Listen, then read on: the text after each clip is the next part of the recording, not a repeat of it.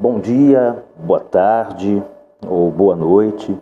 Não sei qual o momento em que você estará ouvindo este áudio, mas eu acredito que se você está me ouvindo agora é porque você está neste grupo exclusivo de jejum e oração neste mês tão importante que é o mês que o Senhor nos deu para vivermos para esse tempo. Então eu preciso fazer esta abordagem a você que está no grupo, no nosso grupo de jejum, até mesmo para introduzir e esclarecer alguns assuntos que ficam obscuros no entendimento sobre o jejum e a presença do Senhor. E quero começar falando sobre a minha conversão. Desde o início da minha conversão, eu tenho experimentado um profundo relacionamento com Deus através do jejum. E eu estou convicto de que o jejum, acima de qualquer outra coisa, acompanhado de oração, é a mais alta ferramenta de acesso e intimidade com Deus que possa existir. Por vários fatores que eu posso compartilhar em outros áudios para vocês mais à frente. Mas vamos nos deter nessa introdução a princípio. Eu faço questão que você tire um tempo de qualidade para ouvir este áudio até o fim. Então, faço questão que você possa ouvir esse áudio até o fim. Então, tire um tempo de qualidade. Eu sei que o áudio vai ficar longo, mas será importante você ouvir ele até o fim. Deixa eu fazer aqui uma colocação. Eu tenho certeza que você está procurando viver mais perto de Deus. E este é o momento certo para você responder e atender aos anseios, ainda que inconscientes da nossa alma, nós temos este grito da nossa alma, do nosso consciente, do nosso inconsciente, de que mais do que nunca e desesperadamente nós precisamos de Deus, da Sua presença e da Sua vida em nós. À primeira vista, talvez você possa achar que não, mas a disciplina do jejum caiu em tamanho desuso que as pessoas não conhecem mais o seu poder. Deixe lhe contar uma experiência. Eu lembro-me que no início Assim que eu me converti, assim que Jesus entrou no meu quarto e alguns meses depois, eu pude experimentar ah, o meu primeiro jejum. Foi algo insano praticamente, mas foi algo assim que mexeu comigo e não somente comigo, mas com toda a minha estrutura espiritual. Eu quero que vocês entendam que eu tinha, eu tinha 14 anos para 15 anos eu trabalhava como office boy em um escritório de advocacia e eu resolvi fazer um jejum total, que é o jejum é, só com água. E quando eu iniciei esse jejum, veio ao meu coração de fazer um jejum absoluto. E eu fiz o jejum absoluto de três dias. O jejum absoluto é o jejum que você se abstém de todo tipo de ingesta. Ou seja, você não come nada e não bebe nada. É o jejum absoluto. Não é recomendado, e mas eu fiz. Fiz naquela sede, novo convertido, querendo abraçar o mundo e querendo, mais do que nunca, ter uma intimidade mais profunda com Deus. Foi aí que eu fiz esse jejum de três dias, trabalhando como office boy, com a minha bicicleta e consegui completar os três dias. Foi uma experiência muito marcante na minha vida. Se você me perguntar, pastor, você viu anjo? Não, eu não vi anjo. Pastor, você viu Deus? Eu falei, não, eu não vi Deus. Pastor, você viu alguma coisa sobrenatural? Ah, vou confessar para você, não vi. Mas uma coisa eu posso dizer: algo poderoso aconteceu na minha vida, de caráter, de pessoa, e houve um descortinar de entendimento e de clareza, de vida, de humanidade em minha alma, em minha vida, que até hoje eu vivo o ecoar daquela experiência que tive com Deus nesses três dias de jejum que fiz logo na minha adolescência. Foi algo marcante. Ah, maior do que a minha experiência que tive com Jesus de conversão, quando ele entrou dentro do meu quarto, quando tinha. Isso foi numa tarde, eu, numa tarde. É, maior do que essa experiência foi a experiência do jejum.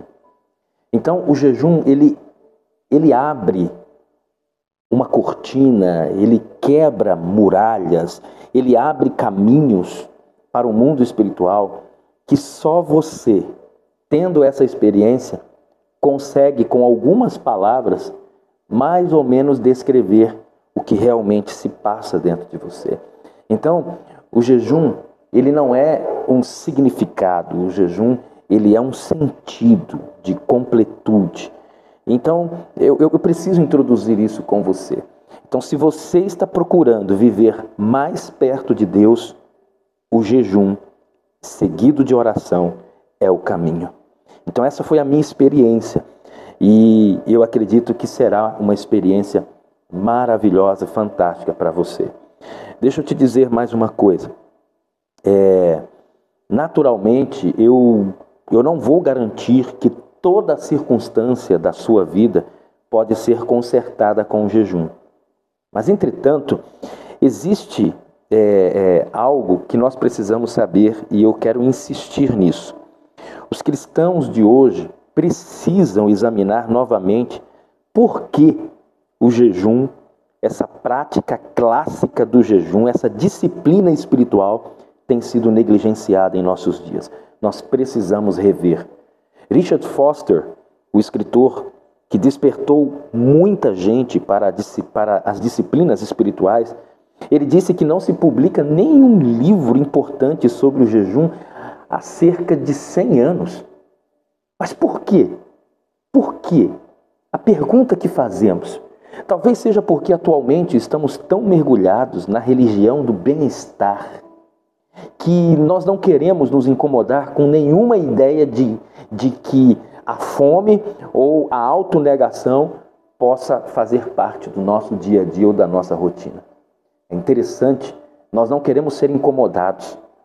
E é impressionante como nós vemos pessoas que se irritam pelo simples fato de ouvirem falar sobre qualquer tipo de abstinência, tirar alguma coisa, abster-se de algum de algum elemento ou alimento.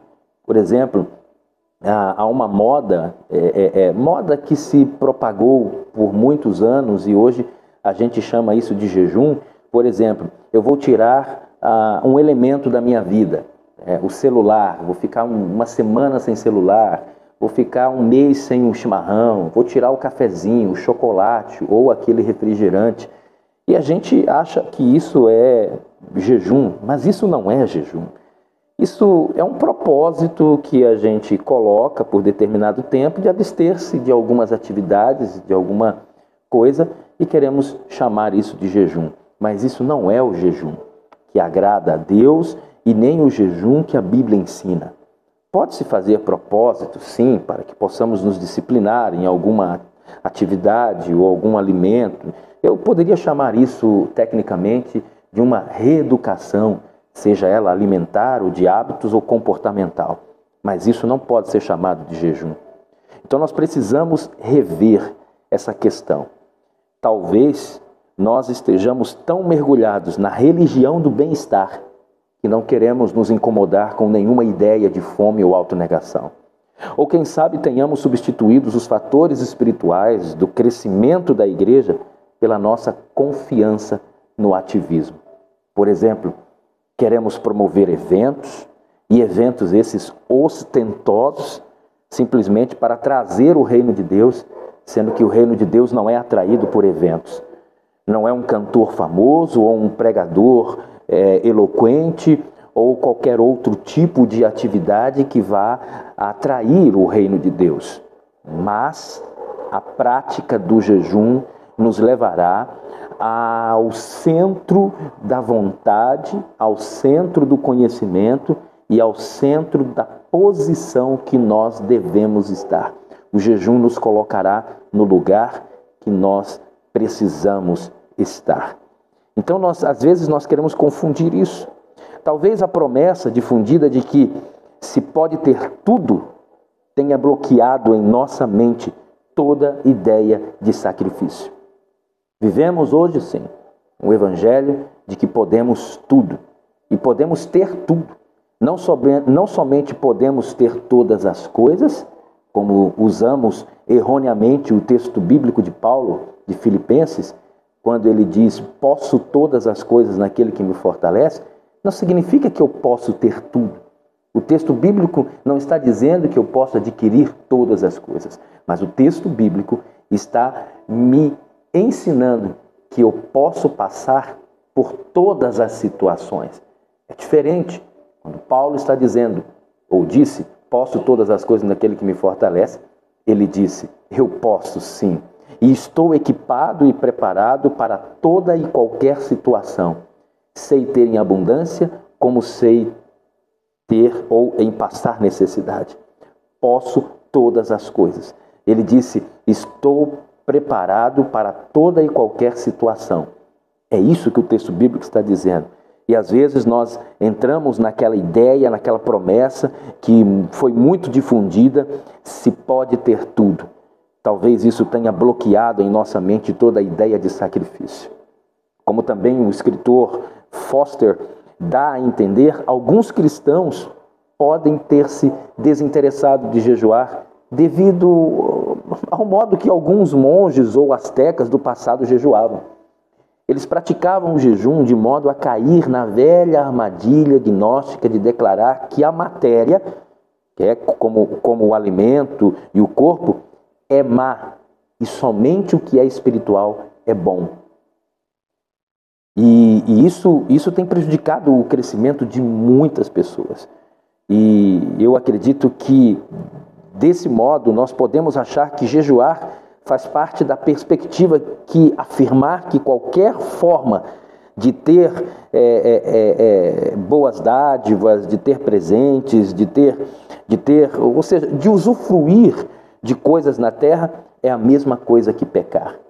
Às vezes nós, nós associamos o lazer, a, a, o lazer e, e, tantas outras coisas, né? por exemplo, lazer, férias, acampamentos, é, é, é, é reuniões com, com amigos, familiares, com grupos de igreja. Às vezes nós, nós associamos o lazer, o prazer, sabe, com, com algo pecaminoso. Mas isso é um engano. Isso, isso não é um argumento contra a prática do verdadeiro jejum, mas contra o seu abuso. E é aqui que eu quero que você compreenda o que realmente é o jejum. O jejum não é um alto flagelo do eu, aonde você deve estar o tempo todo se culpando ou se martirizando para que você possa é, ter a sensação de que realmente pagou um preço, esse preço foi pago, ou seja, você sofreu, você se angustiou, você se entrou em um estado emocional em que você se sentiu ah, ali, de certa forma, é, é, é, humilhado e por causa disso, em, em detrimento de uma vida saudável, você mutila o seu eu, é, destrói os pilares de uma boa emoção por causa de uma religião pautada em um conhecimento errado sobre a verdadeira prática do jejum. Sabe, certa vez os discípulos de João Batista, conhecidos pela prática do jejum, perguntaram a Jesus por que os seus discípulos não jejuam. Aí Jesus respondeu: como podem os convidados do noivo ficar de luto enquanto o noivo está com eles? A resposta era óbvia. Enquanto Jesus estava junto aos seus discípulos, eles não jejuavam. Em seguida, Jesus disse: Virão dias quando o noivo lhe será tirado, então jejuarão. Queridos, evidentemente, o noivo não está mais presente na terra em corpo físico. Ele foi elevado ao céu. Jesus partiu do pressuposto que, depois que ele ascendesse aos céus, os que acreditavam nele jejuariam. Quando ele disse, então jejuarão naqueles, naqueles dias, quando jejuardes. Ele vai dizer, quando jejuardes, ou vocês jejuarão naqueles dias. Agora, o, o, o, que o noivo nos. O, o, que. É, é, é, o que o noivo nos foi tirado, isso nós sabemos. Então, nós devemos nos empenhar nas disciplinas de abnegação que nos capacitam a gozar um pouco da intimidade de Jesus. A mesma intimidade que os primeiros discípulos desfrutaram enquanto, enquanto caminhavam, enquanto conversavam diariamente com o Senhor. Eu sei que o jejum não é apenas, é, ou seja, não apenas pode nos aproximar do noivo, mas também o jejum é capaz de produzir resultados benéficos na vida de outros com profundas necessidades. Os benefícios de jejuar transcendem o nível pessoal e atingem o social. E eu quero dizer que o jejum tem essa característica. É interessante que nós precisamos nos familiarizarmos com as, as, as variedades ou com a, a, as muitas formas e as muitas maneiras de jejuar. E eu quero que você entenda também que o jejum é necessário. Eu não acredito que o jejum seja obrigatório para os crentes de hoje, mas eu creio sim que essa disciplina é útil para fortalecer a espiritualidade e ajudar a transpor barreiras que nos possam impedir de experimentar a vida cristã vitoriosa. Isso eu sou convicto. Não é à toa que a ciência e ramos da área da saúde têm procurado e têm visto no jejum um hábito saudável para o corpo. Um hábito saudável. Temos visto personagens trainers, é, é, é, é, pessoal voltado na área da saúde, psicólogos, nutricionistas e personagens, como disse, e tantos outros profissionais da área da saúde têm buscado no jejum, olha só, buscado no jejum, com uma prática intermitente, soluções para várias questões de saúde, sejam elas patológicas, psicopatológicas, pessoas profissionais têm usado o jejum para tratamento das mais variadas é, enfermidades, sejam elas é, é, biológicas ou, ou psicológicas. Então, o jejum abrange, abrange um aspecto biopsicossocial. Biopsicossocial. Por isso que eu acredito que o jejum é uma prática que extrapola, é uma prática que transpõe barreiras que nos possam impedir de, de, de experimentar, aliás, que, que nos possa é, é, é, é, proporcionar experimentar uma vida cristã vitoriosa. Bom, eu quero partir para o encerramento, mas eu quero que você entenda que num tempo como esse é necessário jejuar, é necessário. Países em guerra, países com conflitos é, de ordem governamental, políticos, ideológicos, tantas e tantas correntes filosóficas de ideologias de conhecimento, nós precisamos jejuar. Precisamos jejuar. E a pergunta que não quer calar, mas tem várias outras perguntas sobre essas perguntas. Por que jejuar? Por quê? Mais que nunca, os crentes estão sendo controlados por poderes demoníacos e precisam de força para prevalecer contra o pecado. Lembra o jejum dos discípulos? Jesus disse que os discípulos precisavam jejuar. E olha o que, que Jesus disse sobre o jejum dos discípulos. Eu quero que você é, é, é, é, leia comigo e fique atento a isso aqui. Por que, que Jesus falou para os discípulos jejuar? Qual era o objetivo? O objetivo era soltar as correntes da injustiça, libertar a nós é a outras pessoas do vício de pecar. Não estamos falando dos comportamentos, mas estamos falando do vício dos maus comportamentos. Olha só o que diz Mateus capítulo 17, versículo 21. Jesus disse: Esta espécie só vai, só sai pela oração e pelo jejum. Essa espécie, essa casta de demônios, só vai sair com oração e pelo jejum, pela oração e pelo jejum. Jesus libertou aqui um rapaz de um demônio que os discípulos não haviam conseguido expulsar.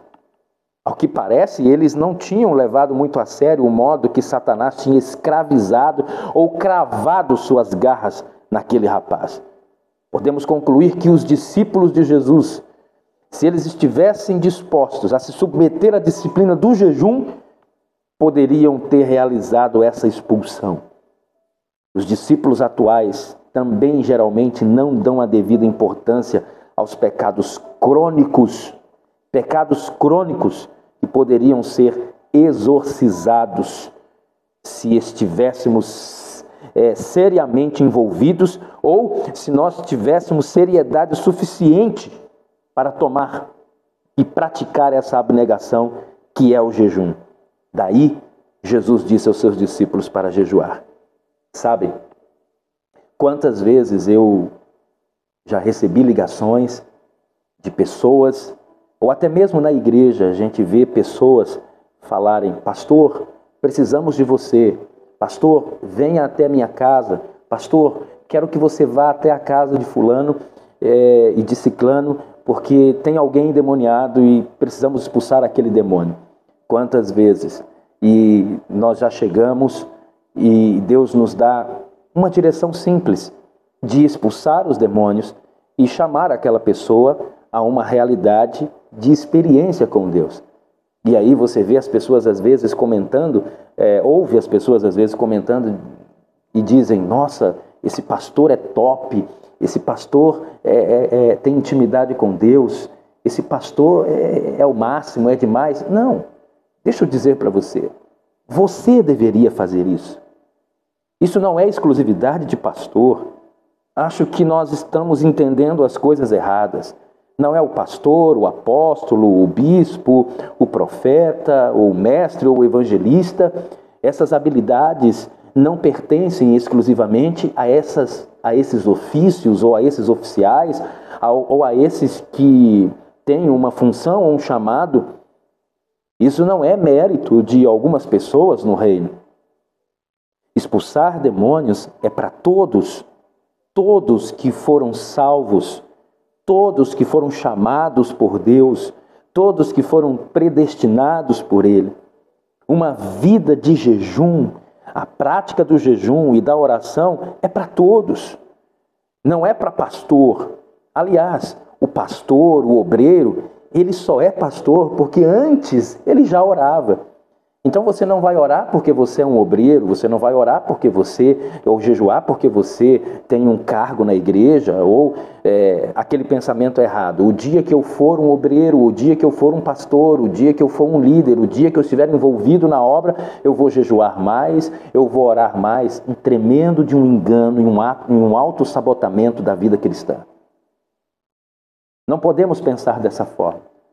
Nós temos que entender que jejuar e orar são práticas básicas e essenciais de uma vida vitoriosa, de uma vida alinhada ao coração de Deus. Por isso que nós precisamos orar, porque mais do que nunca os crentes estão sendo controlados por poderes demoníacos e precisam de força para prevalecer contra o pecado. Porque os crentes de todo o mundo necessitam de soluções para muitos problemas complexos e situações ameaçadoras que enfrentam. Precisamos jejuar como Esdras jejuou. Precisamos jejuar como, como Samuel jejuou. Porque a igreja precisa com urgência de avivamento. E todas as tribos, línguas e nações necessitam urgentemente de evangelização e, a, e, e missões precisa de jejum, de oração e de contribuição. Precisamos esse esse tripé do evangelismo, do alcance daqueles que não foram alcançados ainda, dos povos não alcançados, dos nossos vizinhos, dos nossos amigos, dos nossos familiares, eles precisam do, das nossas orações, e do nosso jejum.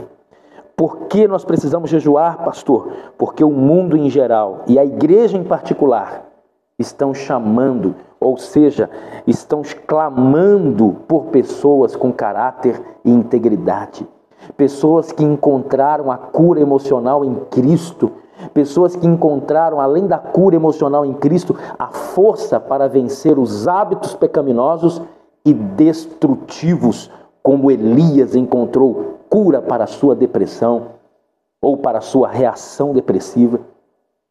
Nós precisamos jejuar porque a abundância de alimento que estamos vivendo hoje, apesar da ameaçadora crise de alimentos por causa da guerra, nós ainda comemos bem. Nós ainda temos o que comer, mas é na abundância de alimento que nós precisamos assumir a realidade da fome e da subnutrição de dois terços do mundo e é por isso que nós temos que jejuar, ainda que tenhamos o que comer. Nós precisamos nos sensibilizar e somente o jejum nos fará entender e compreender o mínimo possível o que é passar fome. Não para termos uma experiência de fome, mas, mas para que possamos quebrantar a ideia, destruir o sofisma em nossa mente de que a fome é algo distante. Mas nós precisamos compreender isso. Por que, pastor? Por que precisamos jejuar? Porque os meios de comunicação cativaram de tal forma a atenção de toda a população que até os crentes estão vivendo de acordo com os princípios completamente alheios à vontade de Deus. Não queremos jejuar, queremos fazer é, dietas, queremos fazer greve de fome, queremos passar fome, mas não jejuar. Por que precisamos jejuar, pastor? Para que possamos entender o verdadeiro princípio do jejum, como Paulo jejuou. Por que nós precisamos jejuar, pastor? Porque apesar de toda a abundância de alimento e de toda a tecnologia que, que, que, que se espalha no agro, nos nossos campos, na nossa terra para produzir, olha o nosso município, tão extenso, uma malha de produção tão maravilhosa. A tecnologia entra e faz produzir em áreas que Antigamente, outrora, era impossível se plantar e produzir. Hoje se produz tanto quanto em uma área de cultura e de terras boas. Por quê, pastor? Porque as pessoas não estão necessariamente mais saudáveis. As pessoas não estão necessariamente mais saudáveis. Apesar de toda a abundância de alimento e toda a tecnologia médica, as pessoas não estão necessariamente mais saudáveis. Aí nós encontramos o exemplo do jejum de Daniel, um jejum de se abster de, de vários tipos de alimentos e fazer um jejum parcial. Aquele jejum que nós conhecemos como jejum intermitente, da prática de alimentos saudáveis, enfim. Por que nós precisamos jejuar, pastor? Porque uma enorme quantidade de crentes estão tão emaranhados, ou seja, uma enorme quantidade de crentes está tão emaranhada nas malhas da busca de bens econômicos e sociais que precisa se libertar para demonstrar o seu testemunho e influenciar outros para Cristo. O jejum de João Batista nos faz entender o que ele fez. Por que nós precisamos jejuar, pastor? Por causa do crescimento, da influência de forças demoníacas e do declínio da influência do cristianismo bíblico no nosso país e na nossa nação. E simplesmente pelo fato de os crentes necessitarem de proteção contra o maligno, nós precisamos jejuar. Esther jejuou e ela conseguiu, através do seu jejum, ah, queridos, ela conseguiu fazer com que o seu povo fosse li livre de intenções malignas que viessem destruir o seu povo. Jejuemos como Esther. E jejuemos como igreja, para que os corações dos crentes passem a ser igreja, a viver um nível de intimidade e submissão a um corpo que é o corpo de Cristo. E não sejam enganados por, por correntes teológicas, filosóficas e ideologias, mas que o povo possa profundamente mergulhar num conhecimento de Deus através das sagradas escrituras e assim poder viver, ah, meus amados, viver uma vida saudável, uma existência saudável, uma realidade saudável, um, um, emoções saudáveis, aonde, aonde possamos viver uma comunidade, mesmo diante de lutas e dificuldades, mas uma mente resiliente, saudável, capaz de superar traumas, capaz de superar dificuldades, capaz de passar por crises e capaz de sair vitorioso sobre todas e quaisquer adversidades da vida. Qual é a minha esperança com relação a você? A minha esperança, o meu desejo é que você e todos os cristãos que estão nesse grupo possam aprender a jejuar possam jejuar corretamente, jejuar para obter resultados. Se todos os cristãos jejuassem, os resultados poderiam abalar nossa cidade, nossa sociedade, como uma tempestade sacode uma árvore. Assim nós podemos sacudir a nossa realidade, sacudir a nossa, o nosso bairro, sacudir a nossa cidade, sacudir a nossa nação. Os cristãos deveriam, deveriam demonstrar que vivem de modo diferente, que a sua fé é decisiva, que o Todo-Poderoso opera em sua vida todos os dias.